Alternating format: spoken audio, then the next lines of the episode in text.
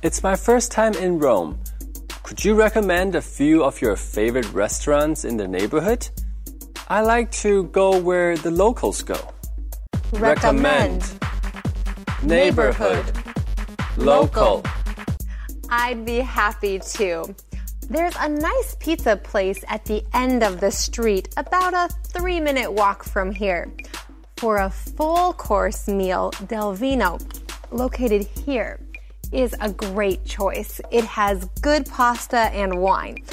And my favorite is Dino's, which is a small hole in the wall restaurant here with home style cooking.